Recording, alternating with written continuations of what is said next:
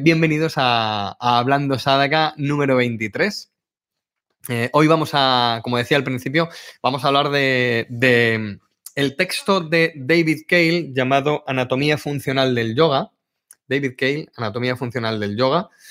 Dejaré el enlace en el blog, como os he mencionado, al libro. Un libro eh, básico. Eh, bueno, cualquier cosa de David Cale ah, es, básica para, para leerle, verle y, disfrutar y aprender un montón de yoga con él. Y al principio del libro, aunque el libro habla de anatomía funcional, como su nombre indica, y, mm, habla de yoga también y de aplicaciones prácticas de la anatomía para el yoga, os recuerdo que en el curso de yoga para gente normal eh, hemos eh, publicado hace muy poquito un curso de anatomía hecho por el eh, doctor Juan José Sánchez. y bueno, nos propone justo antes de empezar el libro y justo antes de empezar a hablar de anatomía y demás, propone una serie de ideas que él llama historias convergentes y además es muy curioso porque fue más interesante después de leerlo que cuando lo leí. Cuando lo leí estuvo bien, estuvo interesante, pero después me di cuenta de, de que la reflexión que hace David Cale es es completamente cierta, es súper acertada y me voy dando cuenta practicando, viendo alumnos, teniendo dudas, ah, con un montón de historias que todo está en esas historias convergentes. Todo está en esas historias convergentes y por eso hoy os quiero leer un poquito de, este libro. Entonces voy a leeros un poquito, no es mucho, mucho, muchísimo, ¿eh? es un poquito, y, voy a leerlo, a ver qué os parece. David Cale, eh, Anatomía Funcional del Yoga, Historias Convergentes. Dice, desde el preciso momento en que nacemos, el cuerpo se ve afectado por la vida que vivimos. En nuestro interior se produce una convergencia de información y energía. Todas las circunstancias, decisiones, accidentes e intenciones influyen en quienes somos. Nos dan forma de la misma manera que nos formamos físicamente en el útero de nuestra madre. Es imposible separar a una persona de sus experiencias vitales. Dice, llamo historias convergentes a estas experiencias o influencias que incluyen una amplia variedad de energías informativas que nuestro sistema absorbe. Cada acontecimiento de nuestra vida, desde ver una película hasta montar en bicicleta o practicar yoga, influye en nuestro ser. Todas estas acciones tienen una calidad energética, física y emocional determinada que afecta y pasa a formar parte de nuestro cuerpo físico. Súper interesante lo que acaba de decir. ¿eh? O sea, todo tiene una calidad energética y física y pasan a formar parte de nuestro cuerpo. Nuestras historias convergentes nos han convertido exactamente en lo que somos en estos momentos. Algunas de estas historias simplemente nos han sucedido, sin control consciente, consciente sobre ellas. Otras las hemos escogido y las hemos añadido de forma consciente a nuestras experiencias vitales. Cada momento que vivimos optamos por experiencias, actividades y relaciones que pasan a formar parte de nuestro propio océano de historias convergentes. Se convierten en parte de nosotros. Insiste, como veis en este párrafo, insiste sobre el tema. Y ahora ya nos habla de las historias convergentes, ¿no? De, lo que para él son. Dice, la primera y más básica de estas historias es común a todos nosotros. Es la historia de la evolución humana. ¿Y qué ha hecho la evolución humana en nuestro cuerpo? Dice, si nos remontamos por un instante hace miles de millones de años, cuando éramos cuadrúpedos, como criaturas que andaban a cuatro patas, nuestro centro de gravedad estaba en un lugar diferente. Nuestros pies y manos también eran diferentes. Así pues, cuando evolucionamos a bípedos, nuestros cuerpos tuvieron que cambiar. Como criaturas con dos piernas, la relación entre músculos y huesos tuvo que modificarse. Está muy bien. Como criaturas con dos piernas, andar se convirtió en nuestro principal medio de transporte. Dice, por lo tanto, desarrollamos un tren inferior fuerte y diseñado para desplazarnos hacia adelante. Es interesante ya esto, ¿eh? Esta reflexión es, muy interesante. Dice, como consecuencia de este cambio, la mitad inferior también tuvo que evolucionar. Somos bastante buenos eh, interactuando con cosas que tenemos delante. Cogemos, tiramos y manipulamos el mundo tangible tal como lo perciben nuestros ojos, nariz y boca. gracias a la increíble movilidad de, de nuestras manos, podemos proteger mejor la parte frontal, así como la parte inferior, inferior que es más vulnerable. Claro, hasta aquí dices, bueno, esto ya me lo sé, esto me lo han dicho mil veces, pero, pero ¿qué más? ¿Qué más? Voy cambiando de sitio porque hoy he puesto el paraguas de luz en otro lugar y, y, no me da la luz. Dice, nuestros fantásticos nuevos apéndices hacen que sea posible utilizar herramientas o tocar el piano y las manos han colaborado en la mayor evolución de nuestro cerebro. Sí, nuestra capacidad de sostener cosas, de manipular objetos y crear nuevos elementos ha suministrado al cerebro una cantidad ingente de información que, a su vez, nos, ha conducido a la conciencia e inteligencia humana, humanas que ahora conocemos. Y termina este cachito diciendo, nuestras extremidades superiores también son útiles para la coordinación de la mitad inferior. Mientras corremos y para mantenernos en equilibrio en situaciones difíciles, utilizamos los brazos para ayudar al movimiento del cuerpo, como hacemos en Utita hasta Padangustasana. y empieza a profundizar. Chicos, esto que os voy a leer os va a parecer más de lo mismo que muchas cosas que habéis leído y, oído mencionar. Y de aquí a un tiempo vais a ir relacionando cosas y vais a ir diciendo, uy, qué razón tenía David Cale. Ya lo veréis cómo pasa esto. El historial genético es otra pieza de nuestra historia convergente. De entre la amplia gama de posibilidades, hemos optado por nacer de dos progenitores, cada uno con su propio mapa genético. Hemos optado por, por nacer de dos progenitores. De este crisol genético proceden el color de ojos, el tamaño de los pies, la forma del arco del pie o su falta, y también se derivan de esta mezcla nuestra predisposición de peso y altura, así como la longitud del torso en relación con las manos. A nivel fisiológico, el historial genético parental nos predispone de determinadas, a determinadas enfermedades o dolencias. La implicación del historial genético llega muy lejos.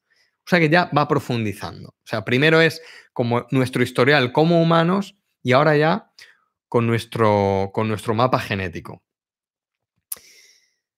Dice, la historia a la que llamo comportamiento parental adquirido está relacionada de alguna forma con la genética para algunos de nosotros es algo que da miedo.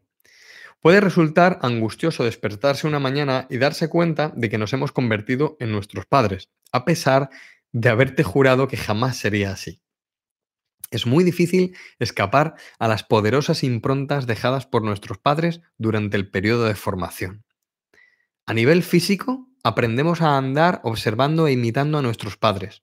Hablamos, ponemos expresiones y tenemos un lenguaje corporal parecido al de nuestros padres. Es algo natural. Nuestros padres son donde vemos por primera vez cómo suceden las cosas. ¿Veis cómo va? Va desgranando, va desgranando. Os leo un poquito más. Porque ahora ya va de lo físico a lo mental y lo emocional. Dice, además adoptamos formas de pensar, maneras de ser y patrones de pensamiento como consecuencias de las contribuciones e influencias de nuestros padres. Incluso nuestras actitudes mentales se derivan en parte del historial parental adquirido. Las implicaciones son muy profundas. Quizá esto explique por qué millones de personas acuden a terapia para intentar erradicar la influencia negativa de sus padres. De ninguna manera debemos juzgar a papá y a mamá lo hicieron lo mejor que pudieron. Es responsabilidad nuestra reconocer los rasgos y comportamientos que proceden de nuestro historial parental adquirido y determinar qué debemos conservar y qué debemos descartar. Esta frase es tan importante que la tengo que repetir. Dice, ojo, de ninguna manera debemos juzgar a mamá y a papá, ya que lo hicieron lo mejor que pudieron. Punto y seguido. Es responsabilidad nuestra reconocer los rasgos y comportamientos que proceden de este historial parental adquirido y determinar y reflexionar para determinar qué debemos conservar y qué debemos descartar. Y termino. Dice, la, la cuarta y quinta historias convergentes que he identificado son físicas. El historial de actividades. Incluye todas las actividades físicas que hemos aprendido con los años. Quizá hemos jugado al béisbol, al fútbol, al rugby, o es posible que hayamos practicado danza o artes marciales, o que hayamos montado a caballo. Todas esas actividades crean patrones de movimiento en nuestro cuerpo y contribuyen a forjar relaciones entre el cerebro, los sentidos y las habilidades motrices. El grado de sofisticación que desarrollamos en las actividades y cuánto tiempo participamos en ellas nos ayuda a determinar la fortaleza de los patrones adquiridos. Hay un poquito más, hay un cachito más eh, que me gustaría leeros. Decidme cómo vamos por aquí, si os parece un rollo, si os parece interesante, porque me gustaría leeros un poquito más, porque va, va profundizando. Decidme cómo vais. Veo que estáis por aquí hablando entre vosotros. Hola Oki, hola Irene, ¿qué tal? ¿Cómo estáis? Bueno, eh, venga, como no me decís... Ah, sigue, porfa, dice Julia. Vale, sigo un poquito más, ¿eh? No, no, no queda mucho, queda... Pero queda un poquito que, que, está muy bien, está muy bien, un, un poquitín más son. Fijaos, dice, por último, tenemos la que quizás sea la historia más amplia y profunda que influye en lo que somos, las lesiones que hemos tenido y cómo movemos el cuerpo. Establece la auténtica esencia de lo que somos. Lo llamo historial espiritual. En este historial están cuestiones muy generales sobre, sobre quiénes somos, en qué creemos y cómo vivimos. Nuestras creencias espirituales no solo delatan nuestro bienestar interior, sino que también influyen en nuestro cuerpo físico.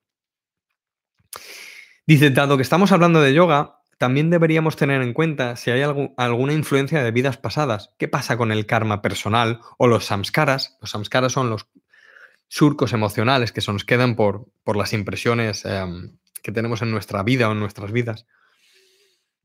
Dice, y sus efectos en el cuerpo físico, ¿no? ¿Qué pasa con esos samskaras y el karma em, y sus efectos en, en, lo físico? Dice, ¿cabe la posibilidad de que hiciéramos yoga en una vida pasada? Y si es así, ¿cómo puede influir eso en nuestra práctica actual de yoga, queda otra historia. Otra historia más que merece la pena mencionar, la historial mental y emocional. El historial emocional influye en cómo vemos el mundo y cómo nos vemos, a nosotros mismos. Y termina David diciendo, da igual cómo dividas o organizas las historias, podría haber optado por otra clasificación. Lo que realmente importa es que veas cómo todas ellas se unen para crear nuestro estado en un momento dado. Esta, por esta frase es por la que yo hoy os estoy leyendo esto. Dice, da igual, ¿no? Cómo organizamos las historias, porque alguien puede decir, bueno, y esta es otra, o así, la organízala de otra manera. Bueno, eso da igual. Lo importante, dice, lo que realmente importa es que veamos cómo todo esto se une para crear nuestro estado en un momento dado, nuestro estado físico, mental, emocional, espiritual, psicológico y todo esto. Es muy interesante porque ya os digo que como practicantes, mirad, cuando si dais clase, si sois profesores y dais clase, esto es muy, muy importante tenerlo en cuenta. Nosotros vamos a clase con una secuencia hecha, hecha con todo nuestro cariño, si algún profesor que me está oyendo va a, presentarse a sus alumnos sin una secuencia hecha, debería tener en cuenta todo esto que se acaba de mencionar, porque me parece de sumo respeto. Eh, entonces hay que llevar la secuencia pensada desde casa, apuntada, estudiada. De esto he, hablado mucho. Em, pero más aún, fijaos, cuando, cuando ponemos todo esto sobre la mesa. Como profesores o como practicantes, da igual, pero fijaos que nos enfrentamos a la práctica de yoga con todo esto. Nos enfrentamos a la práctica de yoga con, con la evolución humana, con los patrones de movimiento y mentales adquiridos por nuestro, nuestro historial genético, nuestra historia con nuestros padres, pero también con los abuelos, tíos y demás. Ahí están las, las constelaciones eh, familiares de, de Hellinger. ¿Hellinger? Sí, creo que sí. Si me equivoco, que, me corrija alguien, ¿eh? porque a veces confundo algún nombre de algún terapeuta. entonces es importante. Eh, nos enfrentamos al yoga con... Hemos hecho judo de pequeños, hemos hecho danza de pequeños, hemos hecho karate de pequeños, hemos hecho atletismo, eh, ¿ha habido alguna lesión? No, hay algo emocional, sí, no, algo psicológico. Y con todo eso vamos a nuestra clase de yoga. Y con todo eso, profesores, vienen nuestros alumnos a clase. Así que diseñamos nuestra sesión con todo el amor que podemos y todo el cariño, pero tenemos que estar atentos y siempre por eso los alumnos son más importantes que, nuestro, el, pequeño ego que hemos puesto en la secuencia diseñada, porque todo eso está ahí. Entonces tenemos que jugar, jugar entre comillas, tenemos que jugar o tenemos que lidiar con, con todo esto. Y como practicantes, también debemos enfrentarnos a las tres fases de las posturas, a las gunas y a todo esto desde todos estos eh, patrones parentales adquiridos e historias convergentes. Creo, de verdad, que es muy importante tener todo esto en cuenta para valorarnos incluso como seres humanos, aunque no practiquemos yoga, aunque solo practiquemos vida. Y, mm, y de verdad que, aunque suena muy tópico todo lo que acabo de leer, veréis cómo vamos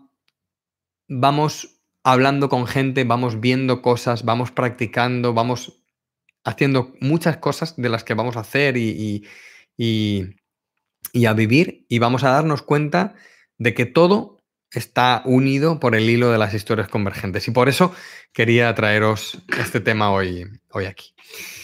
Y nada más, chicos. Em, voy a leeros por mí cerramos con, David Cale y sus historias convergentes.